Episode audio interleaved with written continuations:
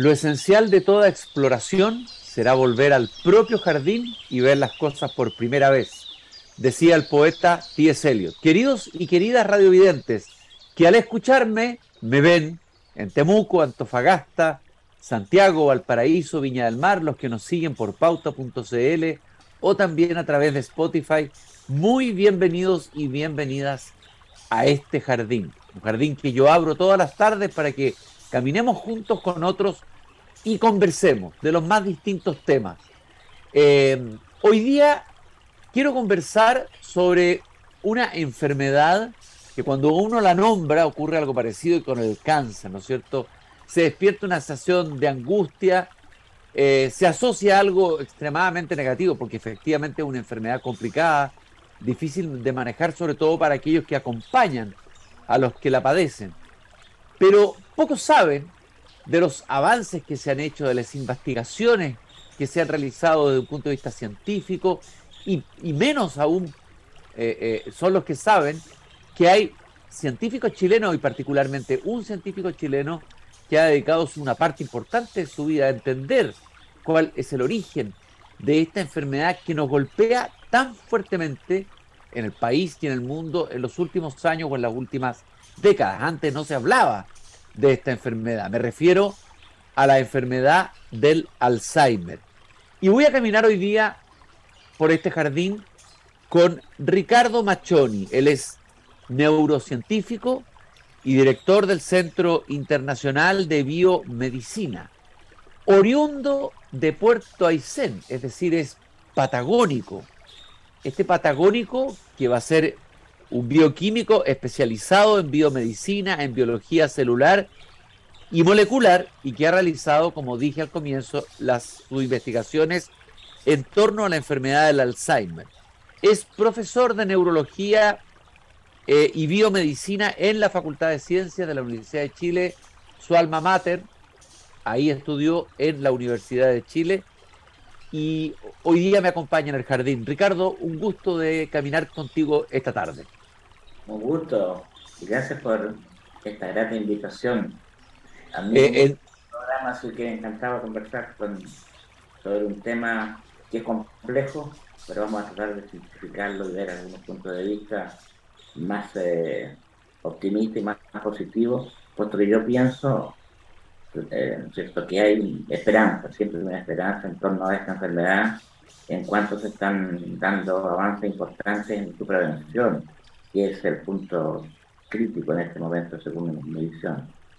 Bueno, vamos a hablar de todas maneras de la prevención. Me imagino que caminar por el jardín sería una de las formas, deben haber muchas, ¿no es cierto?, de prevenir esta enfermedad, no caminar junto a la naturaleza, escuchar a los pájaros, el sonido del agua, etcétera, etcétera. Eso es lo que por lo menos he escuchado. Totalmente de acuerdo. Incluso una de las cosas que planteaba yo por el, periodo de pandemia, que fue largo, largo, eh, esa posibilidad, sobre todo en las personas mayores, de no escuchar el ruido del agua, del, del, arroyo o para pasearse por el parque. Eso es fundamental en, en la salud mental, o sea, no, no cabe duda. Claro, y, ocurre que en las megápolis, en las grandes ciudades, en, partes importantes de ellas, muchos habitantes, muchos habitantes de esas ciudades quedan desconectados completamente ¿no? de esa relación con la naturaleza, que parece ser esencialmente sanadora. Eh, y tú ves que en todas las ciudades grandes, Central Park en Estados Unidos es inmenso, grande, y un espacio donde caben todos y después eh, la gente en una ciudad tan sordia en algunos aspectos, de, tan excitada, ¿no es cierto? Pero hay cierto un espacio para la tranquilidad, la reflexión, la meditación. A ver, cuéntame brevemente cómo este niño patagónico se interesa por la ciencia y cómo llega a la bioquímica. Eh, ¿Cuál es tu historia eh, eh, desde esa infancia patagónica? Yo sé que los patagones tienen una, una especial fuerza por el hecho mismo de vivir en el extremo de nuestra geografía y de nuestro país, tienen un punch especial. Yo creo que ahí empieza a crear una resiliencia. Uno lo va entendiendo después con los años de que eh, el vivir en esa zona es duro. Y eh, una de las cosas duras es levantarse durante el invierno en las mañanas y caminar con un metro de nieve. Ah. porque yo era bien, bien, bien chico, ahí me colegio de esa condición, pero todo eso a la larga te, da cierta enseñanza. Y una de las cosas que yo desde chico me recreaba, ¿no es con la naturaleza, lo que tú hablas hacer, ¿no? que era muy importante, y también pensaba, pensaba en grande.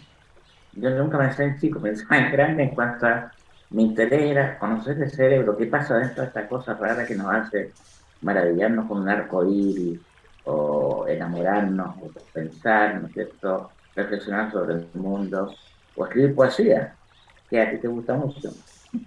Desde luego, eso, eso activa mi cerebro, o una parte de él. en esa época yo escribí mucha poesía, tengo un libro, impresiones de, de poesía eh, que después fui desarrollando ya con el tiempo, en la, en manera que tenía posibilidad de hacerlo.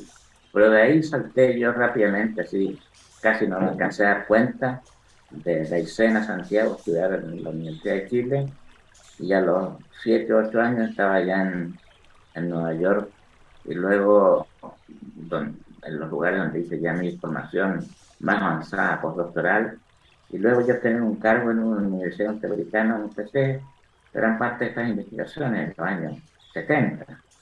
Cuando yo comencé a investigar Alzheimer, prácticamente no se sabía nada de Alzheimer, en el sentido de que había una visión de lo que era esta patología descrita por el señor Alzheimer en los años 1900, por ejemplo.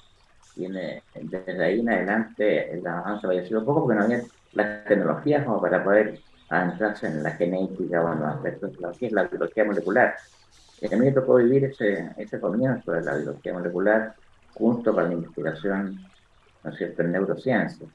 En neurociencia, la palabra ni siquiera existía en esa época, se hablaba de eh, la neurobiología o la, o la neurología, pero neurociencia como una disciplina integrativa que junta varias de subdisciplinas dentro de una sola para conocer mejor el cerebro. Oye, Ricardo, te tocó trabajar en ese momento, tuviste de profesores, tuviste colegas que luego fueron premios Nobel, entiendo, ¿no? Eh, eh, científicos destacados, o sea, realmente estabas en un lugar de punta, donde se estaba haciendo investigación de punta, por decirlo de alguna manera, en estos temas. en la área de Tuve la suerte de estar en Houston Harbor en, los años 71, por ahí, hace ya mucho, mucho tiempo atrás, y, ahí eh, prendí todas las antenas para poder captar el mundo que se venía en la neurociencia, y ahí conocí muchos de la gente joven que eran instructores de este programa, programa eh, sobre neurociencia, y eso fue gracias a un, apoyo a un gran bioquímico chileno que es Jorge Allende, que me dio el impulso para conectarme con James Watson, que James Watson es el que nos describe la doble hélice eh, esta estructura tan impresionante, ¿no sé, que es el, el ADN. Entonces, eh, eh, desde ese entonces ya yo pensé que me iba a dedicar a investigar hacerme porque me interesó el tema y saber realmente qué es lo que pasaba, qué, qué es lo que causaba esta enfermedad tan extraña. ¿Qué, ¿Qué se sabía del Alzheimer? ¿Cuál era? A ver, porque evidentemente que hubo un cambio importante eh, eh, en entender cómo es la enfermedad. ¿Qué se sabía antes o qué se decía eh, de la enfermedad y qué es lo que supimos después que cambió nuestra manera de, ver esta enfermedad?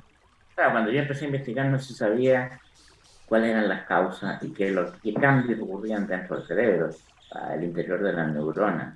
No se sabía muy poco y las hipótesis que había eran totalmente descabelladas, no tenían mucho asidero y bueno, y en ese momento el, la visión que yo tuve es ponerme a investigar unas estructuras que se llaman microtúbulos, que son unos cables largos que corren a lo largo de la acción de las neuronas y que son importantes en la dinámica de estas neuronas, de mover cosas dentro de estas para llegar al terminal presináptico producir una sinapsis.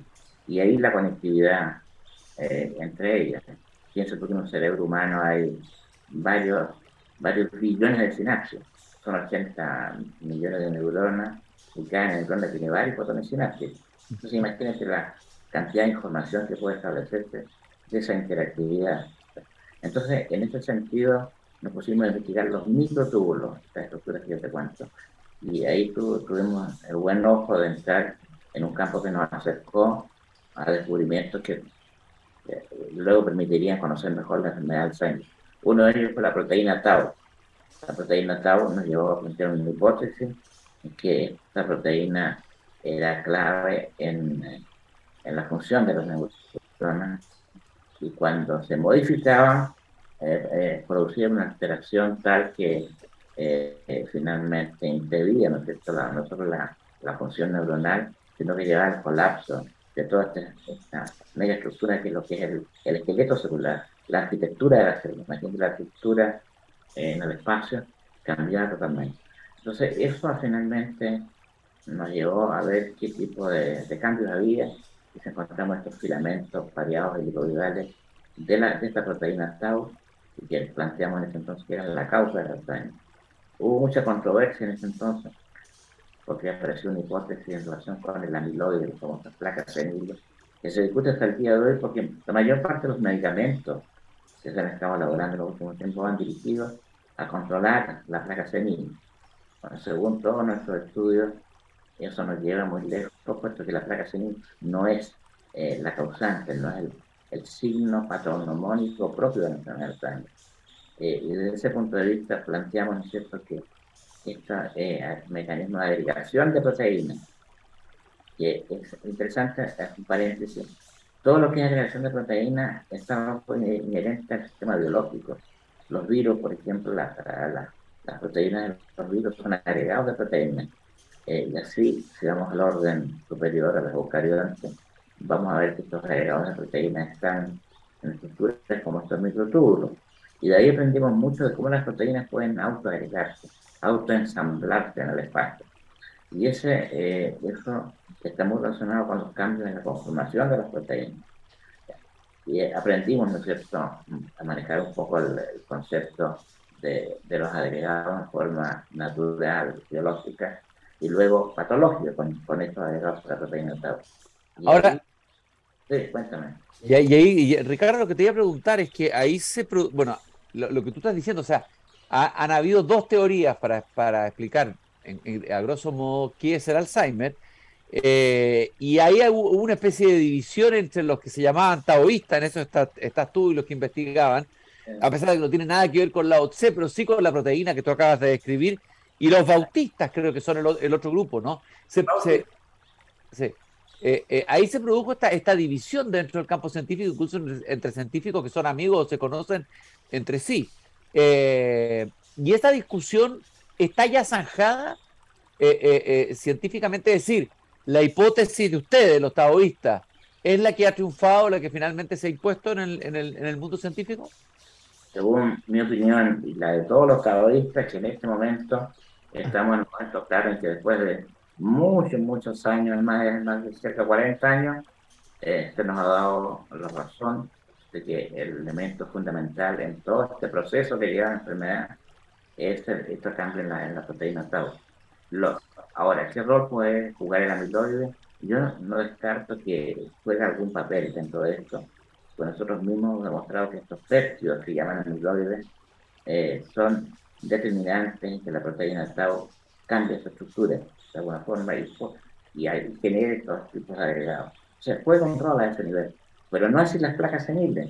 Entonces la mayor parte de las drogas están dirigidas a detectar las placas seniles, de limpiar el cerebro de placas seniles.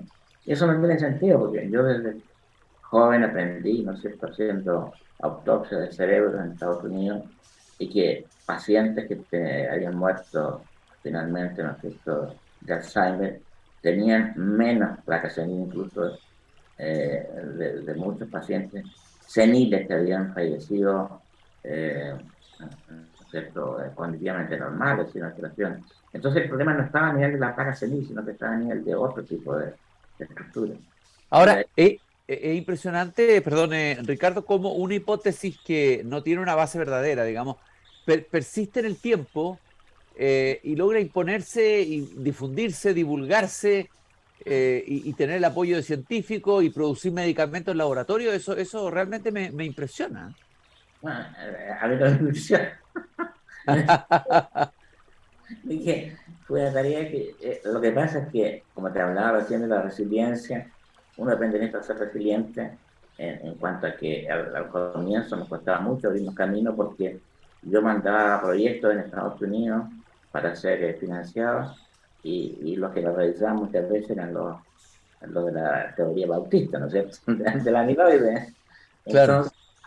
hasta que finalmente fui logrando abrirme camino, apoyos y eh, en lo que uno estaría fácil. Hasta que llegué a Chile, en Chile encontré al comienzo un muy buen medio para poder investigar, pero también, este señor han habido un poco de eh, dificultades, pero en el medio científico nuestro local no es, no es muy fácil, pero logran, o sea, si uno está encaminado en una dirección y tiene las cosas muy claras hacia dónde va, cuál es tu norte, no tiene que preocuparse mucho el resto. Eh, Ricardo, el Alzheimer finalmente es una enfermedad neuroinflamatoria eh, que, tiene que ver con esta proteína tau de la que tú acabas de hablar. Ahora, esta descripción o esta concepción o este eh, entender así la enfermedad de Alzheimer, ¿qué, ¿qué, consecuencias tiene en la manera como se aborda, cómo se puede trabajar eh, y cómo se puede prevenir el hecho de tener esta, esta, esta, esta concepción que es diferente a la teoría bautista que tú acabas de describir? Claro, eh, eso tiene muchas implicaciones a nivel de la, de la eh, no solo de la terapia, sino que también del, eh, de la detección temprana y también, ¿no es cierto?, su diagnóstico y, la, y posteriormente poder buscar los mecanismos para poder prevenirlo, ¿no es cierto?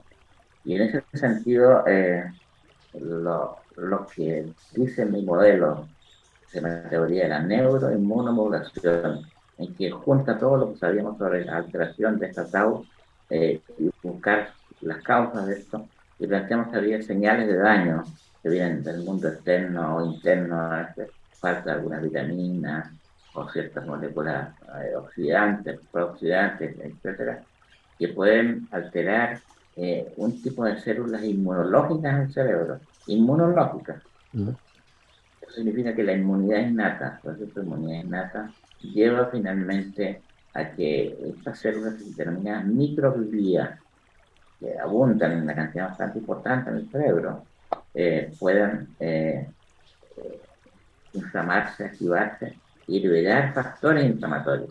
Y esos factores inflamatorios son los que en la neurona van activar ciertas enzimas, ciertos mecanismos que llevan a la configuración de la. Entonces, por eso encontramos una conexión directa entre lo que es la inflamación con la modificación de tau, su agregación, y luego la enfermedad de Alzheimer. Oye, y entonces, eh, eh, las consecuencias que trae eso, ¿cuáles son los hábitos que hay que cambiar? ¿Qué tipo de alimentación hay que tener a la luz de esta nueva eh, visión? ¿Qué relación tiene con otras enfermedades crónicas, etcétera, etcétera? ¿Cuáles son las consecuencias de esta, de esta mirada distinta del, del, Alzheimer? El poder detectarlo tempranamente, para eso desarrollamos este biomarcador que, está en la clínica en Chile, tú lo, puedes, cualquier persona lo puede acceder a eso. Eh, te dice cierta información muy valiosa para poder actuar preventivamente. La persona que se reconoce con este marcador está en riesgo, tiene que actuar, no le queda otra posibilidad. Eh, pero lo bueno es que hay una serie de mecanismos que tiene una base científica bastante sólida y que te permite actuar de forma preventiva. Y ya eso ha ayuda. Nosotros somos los pioneros en esto, una verdadera revolución y muchos artículos que están publicados en revistas de alto vuelo, eh, apoyando esta idea de que la detección temprana es muy importante a la hora de actuar preventivamente. Y actuar preventivamente significa lo que me preguntabas tú, eh, fundamentalmente hacer ejercicio, eh, independiente de la edad, ¿no es cierto? Mantener un régimen de 100, 120 minutos a la semana de ejercicio en parte aeróbico, ¿no es cierto? Y lo cual puede ser una caminata, una persona mayor que corre, sino que una caminata. Eh, eso activa ciertos mecanismos a nivel del músculo y a nivel del cerebro también, producción de factores propios como el BDNF. Y esos eh, elementos van finalmente a activar procesos de eh, de formación de procesos eh, eh, dendríticos en el cerebro y van también en parte a activar la neurogénesis. Es decir, que van a activar mecanismos que desde células madre cerebrales que están, ¿no es cierto?, con gente puedan llegar a formar nuevas neuronas. Y eso es algo bastante. Fuera del ejercicio, la alimentación es algo muy importante. Y dentro de eso, el capítulo nutracéutico. Nutracéutico es un concepto que aparece hace poco tiempo, en el cual son moléculas naturales que están en, los alimentos o en plantas, pero que pueden llegar a tener una función importante desde el punto de vista de la salud, ¿cierto? En, la terapia, el terapéutico. Entre ellos, eh, moléculas antioxidantes, pero también hemos visto eh, el, elemento importante que sea antioxidante, antiinflamatorio y antiagregante. Y sí, estas agregaciones anómalas, ¿no es cierto?, formación de estos eh, enredos eh, estructurales que van a ser determinantes en la muerte de las neuronas. Entonces, eso está en la naturaleza y hay que aprovecharlo. Y hemos estado desarrollando varios de estos tipos de nutracéuticos. Uno de ellos es el conocido Brain Up, que la gente consume ya lleva bastante tiempo en Chile, el cual tiene, es de los pocos productos naturales que tienen una buena cantidad de estudios clínicos. ¿Cuál, ¿Cuál, perdón? No, no te escuché bien. ¿Qué remedio es? Brain Up, yes. Es un, no es un medicamento eh, sintético, sino es un producto de la naturaleza. Tiene toda una historia. Estamos en una planta fosilizada del norte de Chile. Hay un, esto es un fósil, ¿cierto? de miles de años, cuando probablemente las aguas del mar llegaban bastante más alto en, hacia los Andes y que eh, luego quedaron ¿cierto? con la degradación por las bacterias, los hongos, y que, un producto es un polvo, un polvo maravilloso que tiene ácido fúlvico, eh, polifenol y una serie de moléculas con estas propiedades antioxidantes y antiinflamatorias. Entonces es un potente Si nosotros planteamos la teoría, eh, esta es como que Ajá. Eh, como te cuento, eh, el producto obtenido de esta forma, eh, si la teoría que planteamos nosotros de la inflamación, eh, si tú tienes potentes antiinflamatorios naturales, es una excelente vía como para abordarlo. Pues todos los antiinflamatorios sintéticos no funcionan porque actúan a nivel sistémico, pero no atraviesan la barrera encefálica, no llegan al cerebro. Tú dijiste que, que era importante la detección temprana. ¿Qué significa detección temprana? ¿A qué edad eh, eh, es posible todavía actuar y operar y producir cambios? Eh, eso es muy variable, muy, variable. No, se puede decir, por ahí una prensa salió una vez que 10 años antes, puede que sea un año antes, 10 años, no sé, pero lo importante es que durante la vida de una persona, probablemente hasta 30 o 40 años antes, empiezan a formarse estos pequeños agregados que te, te habló. Eh, y esto va creciendo en el tiempo. Puede haber una dinámica que crezcan y se ensamblen, pero van, aumentando en tamaño. Hasta que llega un punto en que esto ya se convierte en patológico. ¿no? Y si tú puedes detectar la formación de estos agregados adentro de una neurona, qué mejor, ¿no es cierto?, que poder encontrarlo y ver que hay un proceso que se extiende. Ahora, hay ciertas personas que no van a formar estos agregados que no tienen eh, esa tendencia, ¿no es cierto?, ya sea genética o por los estilos de vida que han llevado, y, no van a tener nunca la enfermedad de Alzheimer. Entonces es muy dependiente de factores ambientales, estilos de vida, pero también de factores epigenéticos. Epigenéticos significa que de ciertos genes que están de manera silente, que no, no se expresan todavía, pero que el medio ambiente puede hacer que esto se exprese.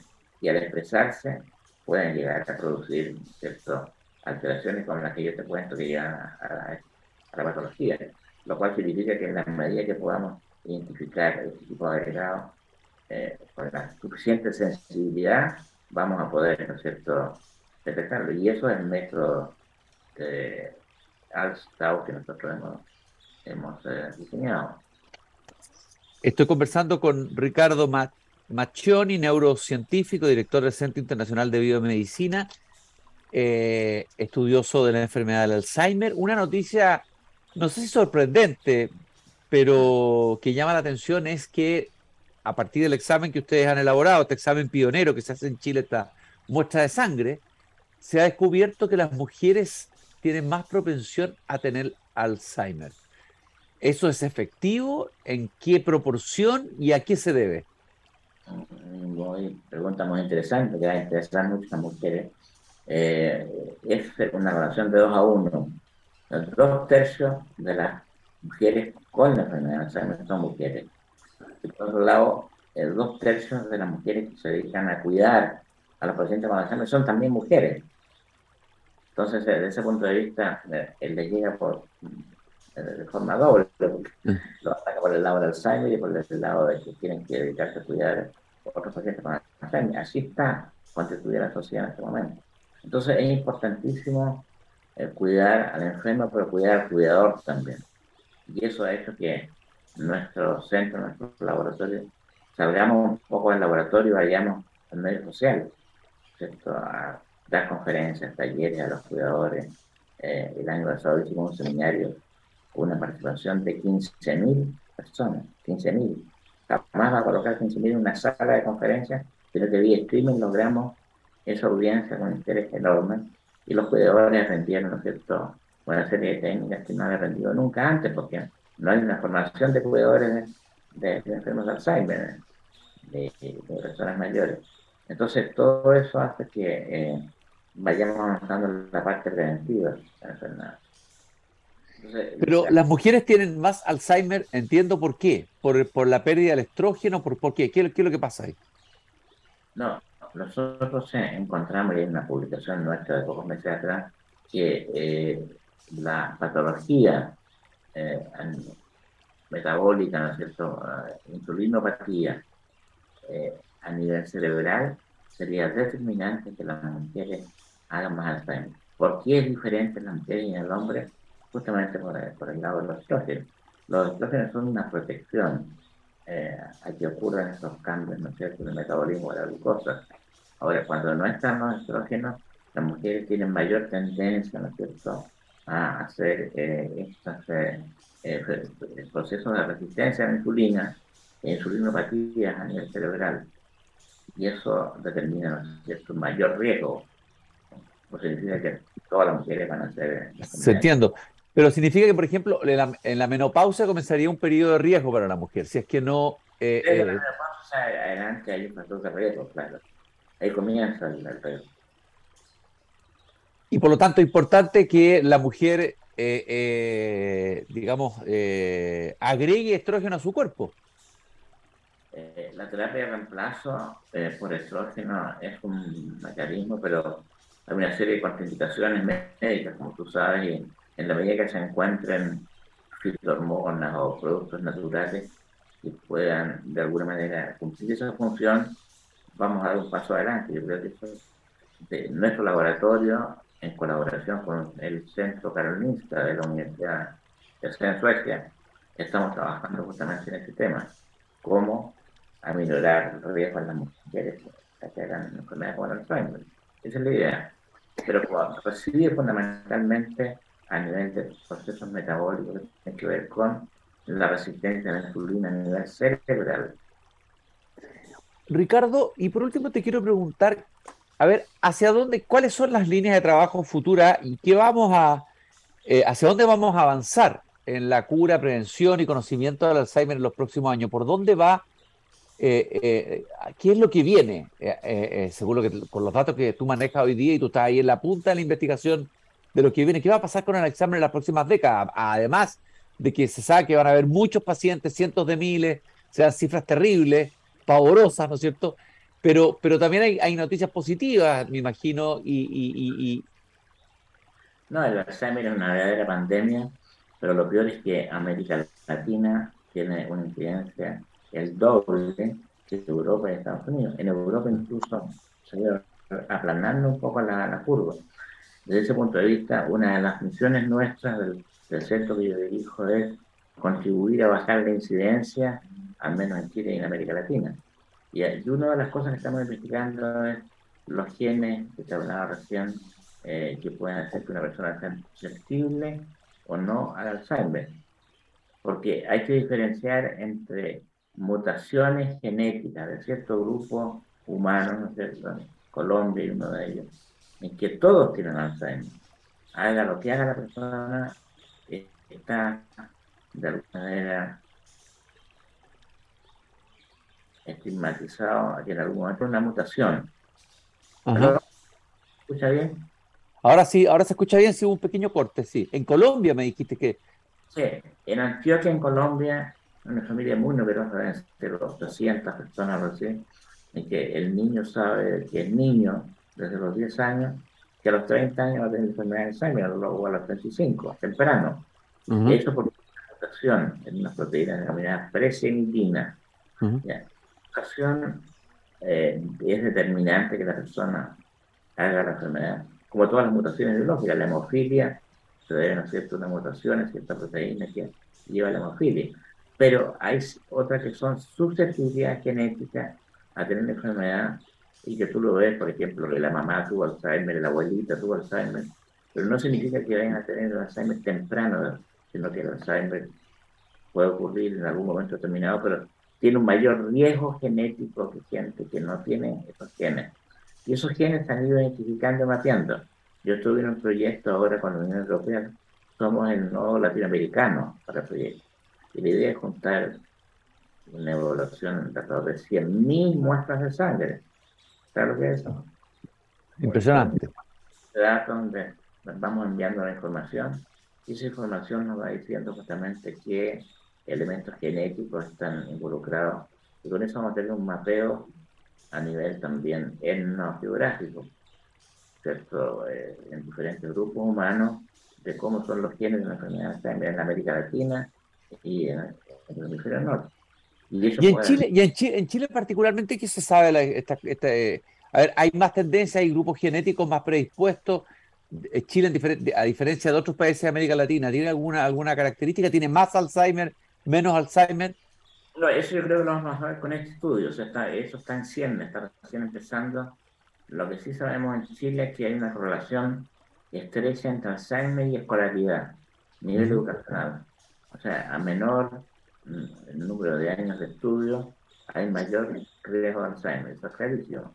Eso lo hemos visto en un par de estudios en Hospital eh, Salvador acá en Chile. ¿Y eso a qué se debe? ¿A qué se debe? Tú lo puedes responder mejor que yo. hay que leer, hay que leer, hay que leer, hay que leer, hay que leer, hay que estudiar, hay que estar. ¿Ah?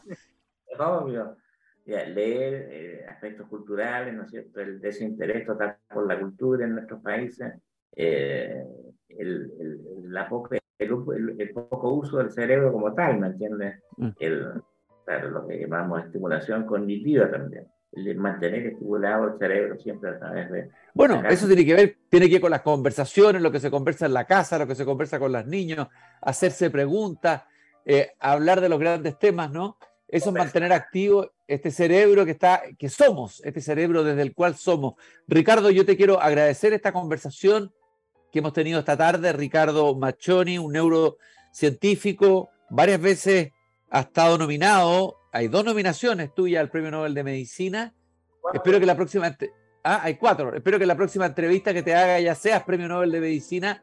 Eh, y un niño patagónico que a partir de la curiosidad, de la búsqueda, del interés, llegó donde llegó a este nivel de, de, conocimiento, de estudio, de dedicar su vida prácticamente al, estudio de esta enfermedad que devasta, hay que decirlo, la vida de muchas personas en el mundo.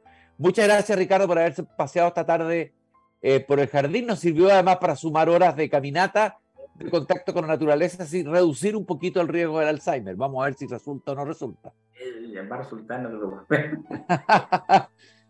lo Perfecto, un gusto haberte tenido aquí en el jardín. Muchas gracias, Cristian. Un abrazo, que esté muy bien. Y saludos a todos los espectadores de este maravilloso programa. Yo les digo radiovidentes porque cuando me escuchan, ellos se imaginan y me ven, y en este caso nos ven. Y a todos los radiovidentes les digo más que nunca la frase de Voltaire del final del Cándido, después de haber escuchado al profesor Bachoni, hay que seguir esta frase al pie de la letra para no tener Alzheimer. Decía Voltaire, hay que cultivar el propio jardín. Se refería obviamente al conocimiento, el estudio, etcétera, etcétera, etcétera. Nos encontramos mañana nuevamente aquí, en pauta, cuando abramos la verja de madera de este jardín. Hasta mañana.